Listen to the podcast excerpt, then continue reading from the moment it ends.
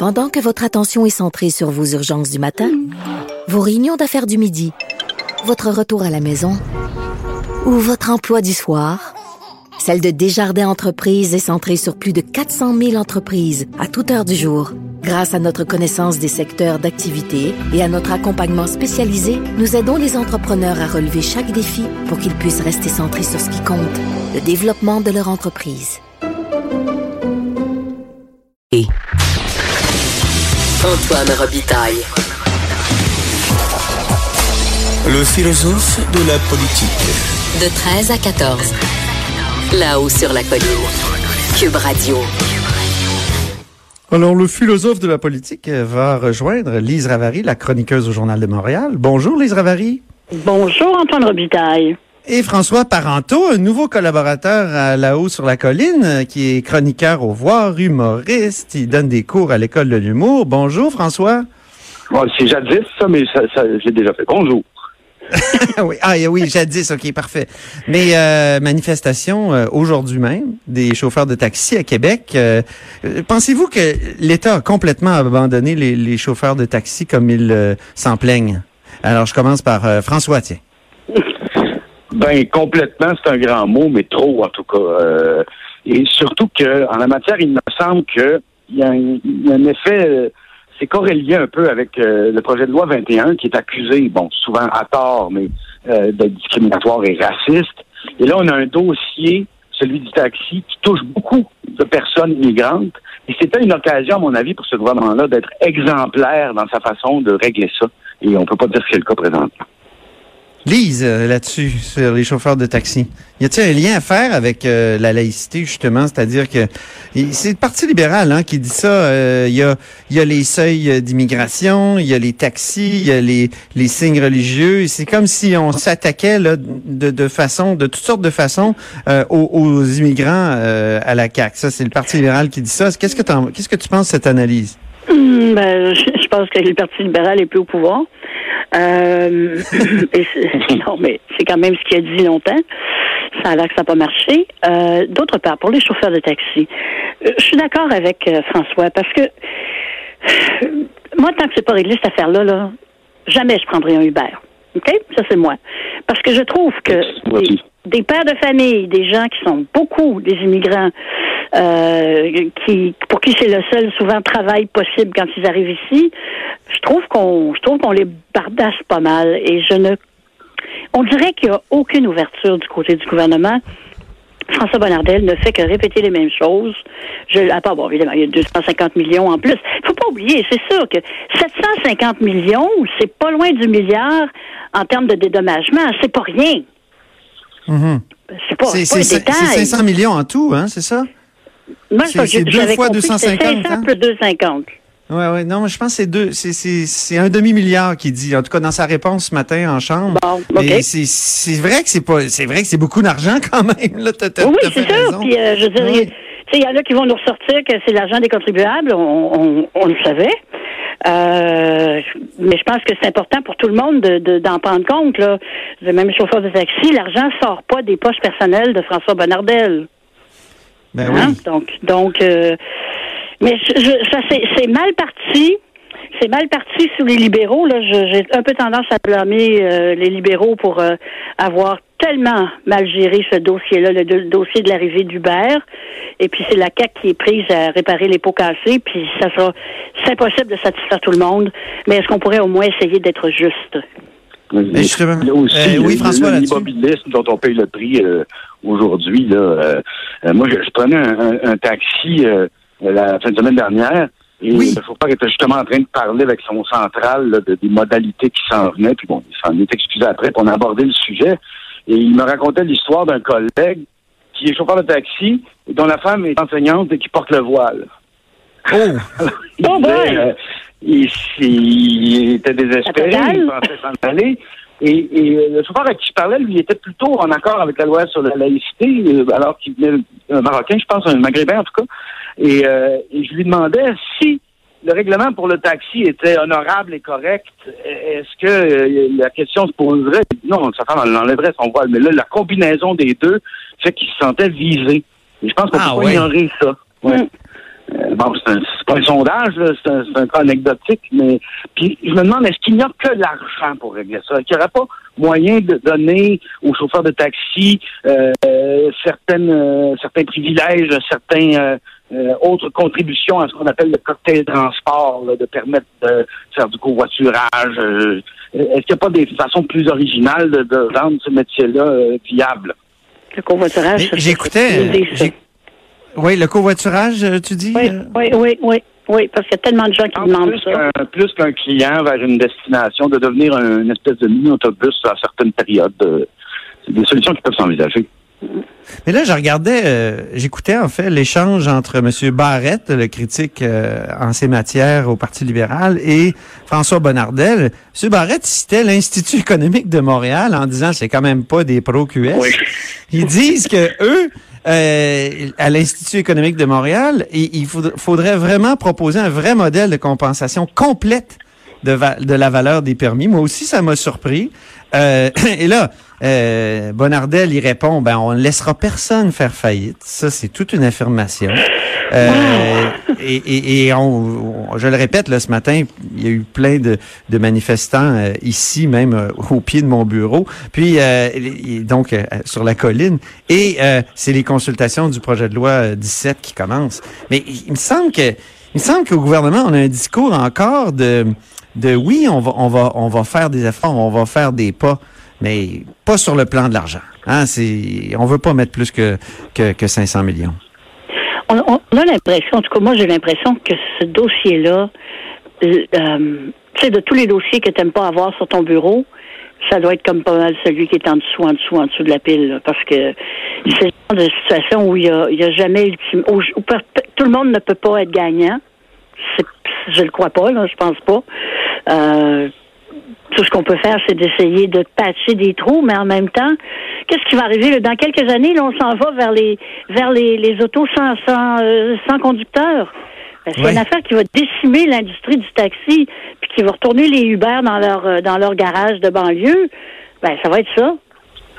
C'est des gros, c'est des gros tourments dans ces industries-là. Là. C'est, c'est énorme, et c'est sûr que si Mais en on même temps, est-ce qu'on peut interdire, on peut pas interdire l'innovation, comme dit euh, le gouvernement, c'est le premier ministre qui l'a dit ce matin, c'est vrai on que... peut l'encadrer, par exemple. Ouais. Euh, Ils ont Oui. eu, comme on dit en bon français, mon, mon cher Antoine, ils ont eu une free ride Oh, ou une, une course gratuite. Tiens, hein? Oui, j'aime ça de taquiner. Euh, mais c'est vrai, ils ont, ils, ils ont, ils ont, ils ont quand même eu quelques privilèges, Uber, dès le départ, euh, puisqu'on essayait de nous vendre, c'était l'économie du partage. Hello? Oui. Oui, c'est ça, c'est l'usurpation des mots par excellence. là, qui ont réussi à nous faire passer ça pour de l'économie du partage. C'est Ben oui. c'est une belle façon de maquiller la fraude fiscale. Toi, François, personnellement, en prends-tu des Uber à Montréal? Est-ce que ça t'arrive? Non, j'en ai déjà pris avec une personne, mais moi-même, j'en ai jamais appelé. OK. Euh, non, c'est. Là, on nous parle d'innovation. Euh, euh, je veux bien, là, mais. euh, puis on, on- souvent, on entendait le- l'exemple, ah, ben, ça se fait ailleurs, pourquoi pas ici? Tu sais, ben, des fois, euh, le, le Québec euh, euh, réclame son droit à la différence. Il pourrait le faire sur des cas comme ceux-là aussi. c'est bon, oui. C'est bon. Hey, il faut parler du maire d'Amstead. Euh, il a fait des Ah! précisions hier. Vous euh, le maire d'Amstead, donc c'est celui qui a parlé de nettoyage ethnique pour ce qui est de la, de la, de la loi 21 sur la laïcité. Est-ce Oui. que il, est-ce qu'il a précisé, il a fait des précisions hier? Euh, Comment vous avez trouvé ces précisions-là? Commençons par Lise. Ah, tu peux tu veux dire euh, le, le, le, le nettoyage ethnique pacifique? Oui. Oui. Hey, je m'excuse, là. Il y a une définition d'un génocide et c'est celle de, de, de l'ONU et ça ne touche en rien euh, des lois québécoises en rapport avec la laïcité. Alors, M. Steinberg, euh, il est dans le champ, là, il refuse hein, de, de, de, de s'excuser. Même euh, Justin Trudeau lui a demandé des excuses. Oui. Et euh, ça n'a pas l'air de l'intéresser. Il est persuadé d'avoir raison. Mais ça me permet de faire une précision. Voilà. Oui. Euh, J'ai écrit que sur euh, ses pages Facebook et tout ça, qu'il n'y avait rien, rien, rien en français. Et c'est un fait. Mais on m'a Ah dit oui. que la raison, c'est qu'il est sourd. OK. Ah ben. Alors, il n'a pas pu apprendre de français. Mais il y a bien des sourds qui parlent le français. Regarde. Est-ce qu'il devrait démissionner? Moi, mais- d'ironie dans ma voix, Oui, oui. c'est bon chemin.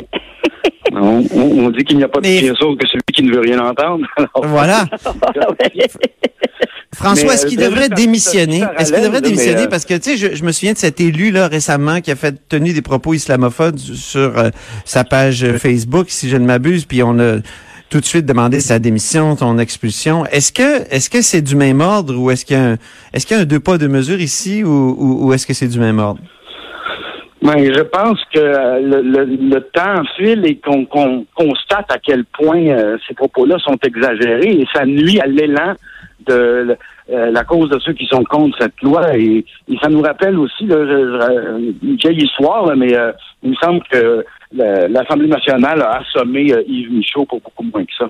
Ah oui. C'est vrai qu'Yves Michaud avait fait euh, donc euh, condamné par l'Assemblée nationale alors que ses propos n'avaient même pas été lus par la plupart. Euh, euh, là, on fait on fait plus attention, mais euh, quand Justin Trudeau et Lionel Pérez, qui avait été un des plus virulents contre cette loi, euh, euh, trouvent que c'est des propos inadmissibles, ben euh, on voit que le, le bon sens finit par trouver le, le chemin. faudrait déposer une motion à l'Assemblée nationale de, euh, en reprenant les mots euh, qu'on a utilisés pour Yves Michaud. Voilà. Puis euh, essayer de voir si, ça- si elle serait adoptée. Hein? Ça serait drôle. Ouais. Suggestion parlementaire aujourd'hui de la part de François Parenteau et Élise Ravary. Ben, merci, vous, merci beaucoup, vous deux. C'était C'est François. Merci, les un bon duo. Mais merci. Donc, c'est Élise Ravary, chroniqueuse au Journal de Montréal, et François Parenteau, chroniqueur, lui aussi, au voir. Donc, euh, restez des notes. Après la pause, très courte pause, une petite interlude, on retrouve notre Louis-Gilles Franqueur, expert en environnement. Chef du bureau d'enquête de l'Assemblée nationale. Antoine Robitaille. Là-haut sur la colline. Alors, c'est l'heure de l'actualité environnementale avec Louis-Gilles Franqueur. Euh, et il y a un thème maintenant pour ce segment de notre émission. Louis-Gilles Francaire.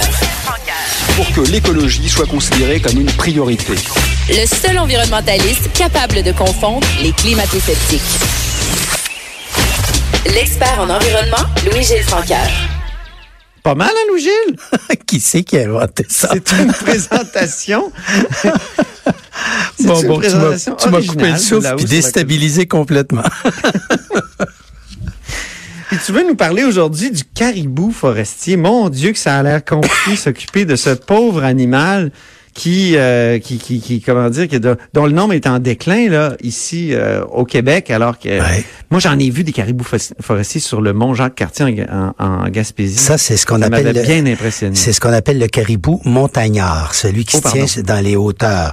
Puis il y a l'autre, forestier le, aussi. le forestier qu'on trouve dans des forêts, mais à plus bas, euh, plus bas dans, en termes Ah, d'altitude, ok, là, ok, ok. comme euh, par exemple dans la région de Charlevoix, dans la région de Val d'Or, euh, ça, de Santerre, des endroits comme ça, dans la grande forêt, dans le début de la forêt boréale. Alors, euh, oui, c'est deux, ces deux sous-espèces, euh, on les différencie, mais disons que pour le commun des mortels, il n'y a pas une grosse différence quand on les contemple euh, euh, de près ou avec euh, une longue vue. Et, mais c'est un fait qu'ils sont menacés. Ils sont, cette espèce-là, le caribou euh, forestier et montagnard, sont sur la liste des espèces menacées depuis 15 ans. Et Ah oui. les lois provinciales et fédérales obligent les deux gouvernements, normalement, quand une espèce est sur la liste euh, protégée, de prendre des mesures. La loi dit il faut qu'ils aient adopté des décrets que vous protégiez les habitats essentiels. Or, depuis 15 ans, il y a à peu près rien qui a été fait, sinon peut-être de détériorer davantage l'habitat de cette espèce menacée. C'est assez triste. Et, ce qu'on voit là, c'est qu'à cause des pressions euh, forestières, euh, on a peur évidemment que Québec protège les grands habitats que nécessite cette espèce qui, qui, qui prend effectivement beaucoup de territoire pour survivre. Mais euh, on craint que ça réduise la disponibilité des coupes forestières. Alors là, on a décidé de reporter jusqu'en 2023 le, comment dire la mise en place d'un plan intégré que conviendrait ensemble Ottawa et Québec.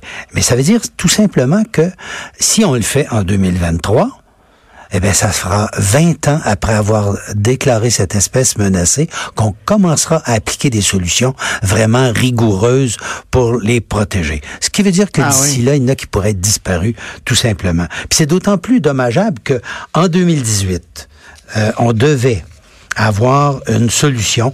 Les, les, les, les, gens de Québec, les, bi- les biologistes, avaient proposé un plan qui devait être discuté et mis en place incessamment. Et ce plan-là, alors, on l'oublie, on le reporte de cinq ans. Et pire, on va aller couper du bois dans le secteur de cette espèce qui, elle, a besoin de pas de forêts jeunes, qui sont en repousse, mais qui a besoin de, comment dire, de boisés matures pour euh, obtenir du, des lichens, des mousses et des lichens. Puis il y en a qui poussent après les arbres, mais seulement après des vieux arbres, pas Mais après tu des sais, petits. Louis-Gilles, euh, c'est pas surprenant qu'on n'ait rien fait.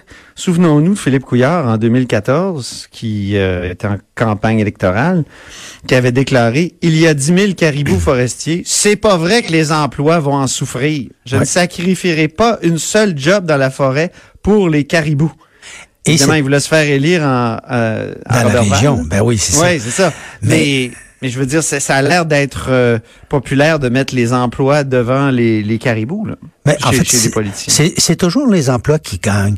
Et les gouvernements, euh, quand ils adhèrent à des traités internationaux pour protéger des espèces menacées, comme c'est le cas du Québec d'ailleurs, c'est absolument étonnant de voir comment, en bout de ligne, on ne respecte pas la parole donnée et même qu'on n'assume pas nos responsabilités vis-à-vis du reste de la planète. Nous, on demande aux autres nations de préserver des espèces, puis nous, les nôtres, on les oublierait. Il y a quelque chose là-dedans Ah oui. qui est pas correct là. Tu sais, le- c'est un- quand tu signes une entente internationale comme ça, c'est que tout le monde dit, je vais m'occuper de mon jardin, mais c'est au bénéfice de tout le reste de la planète. Et euh, dans le moment, nous, on les regarde s'étioler puis disparaître, euh, et on fait pas grand-chose. On a commencé à bouger sur la rainette Faugrillon, mais finalement, ça a été davantage parce que des villes comme Longueuil et euh, Boucherville, par exemple, ont pris les devants. Alors que des villes comme La Prairie, eux autres tiraient de la patte, donnaient des permissions aux promoteurs, ça a fallu, des, ça a fallu, il a fallu une intervention du fédéral pour arrêter ça. Alors, on Mais dans le discours public, Louis-Gilles, on, on se moque de ça souvent. On dit, euh, là, on est en train de compliquer un projet parce qu'il y a deux, trois couleuvres ou il y a une petite grenouille. Euh, donc, on semble pas prendre euh, la mesure de, de, de l'importance de, de ces questions-là, de la biodiversité. C'est exact. C'est une façon, je dirais, euh, populiste, simpliste, euh, de euh, résumer le problème à ce qui n'est pas sa dimension réelle.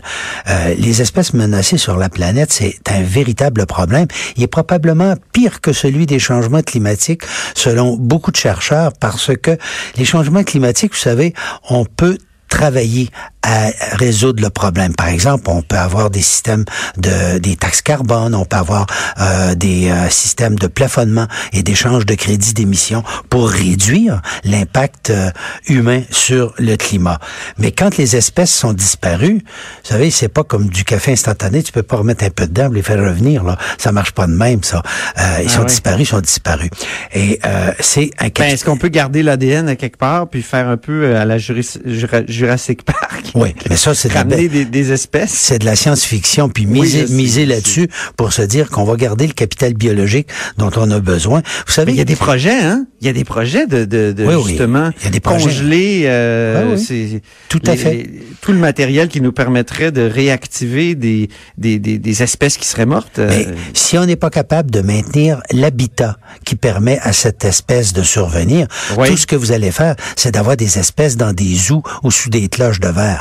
Ben, Ce c'est ne sera pas des espèces qui vont être dans la nature parce que l'habitat qui leur est essentiel, qui contient les éléments nécessaires à leur survie, ben il aura tout bêtement disparu. c'est une vision zoologique du monde? C'est une vision sous verre, oui, parce qu'on Ouais. est incapable de véritablement avoir un lien, je dirais, équilibré avec la nature. Et c'est ce déséquilibre qu'on n'est pas capable de gérer. En fait, ce qu'il faudrait faire, parce que quand on a parlé de développement durable, euh, on a, quand on regarde ce que la commission Brundtland a dit, elle a dit, il faut que les impératifs de survie des espèces servent de cadre, de limite au développement. C'est-à-dire que tu dessines la patinoire sur laquelle le développement Ouais. va se jouer, puis là, les bandes, eux autres, ils protègent les espèces. Alors, mais c'est ce territoire qu'on délimite pas. Nous, on délimite Mhm. le territoire économique, puis on dit les espèces, on espère qu'ils vont s'en accommoder. C'est pas, c'est exactement l'inverse qu'on fait. Alors, Et euh, en terminant, euh, il nous reste deux minutes. euh, parlons des sacs de plastique. Les sacs de plastique, euh, on les aime pas. euh, en fait, Non. des fois, on les aime. C'est pratique quand on est, euh, je sais pas moi. à Mais ce qui est intéressant, c'est- nos sacs. ce qui Mais est- là, on propose de remplacer ces sacs-là par des sacs de coton ou Exact. des sacs de, de ou de- des sacs rigides réutilisables. Oui. Mais est-ce qu'ils sont aussi environnementaux ou, ou vertueux ou écologiques qu'on peut le penser? Ben, d'après trois études de cycle de vie, la réponse c'est non. Euh, Ah Du moins dans un certain nombre de circonstances. Pourquoi? Parce que, puis là, on parle d'études sérieuses. là. Il y en a une qui a été faite par le ministère de l'Environnement du Danemark, l'autre a été faite par le CIREG, un organisme rattaché à Polytechnique qui se spécialise dans les analyses de cycle de vie, et une troisième a été faite, si je me rappelle bien, en Angleterre. Alors, les trois disent que en fait, c'est mieux de réutiliser, c'est mieux d'utiliser les sacs euh, minces euh, en plastique qu'on nous donne, par exemple à l'épicerie, et qui servent généralement à mettre nos ordures ménagères.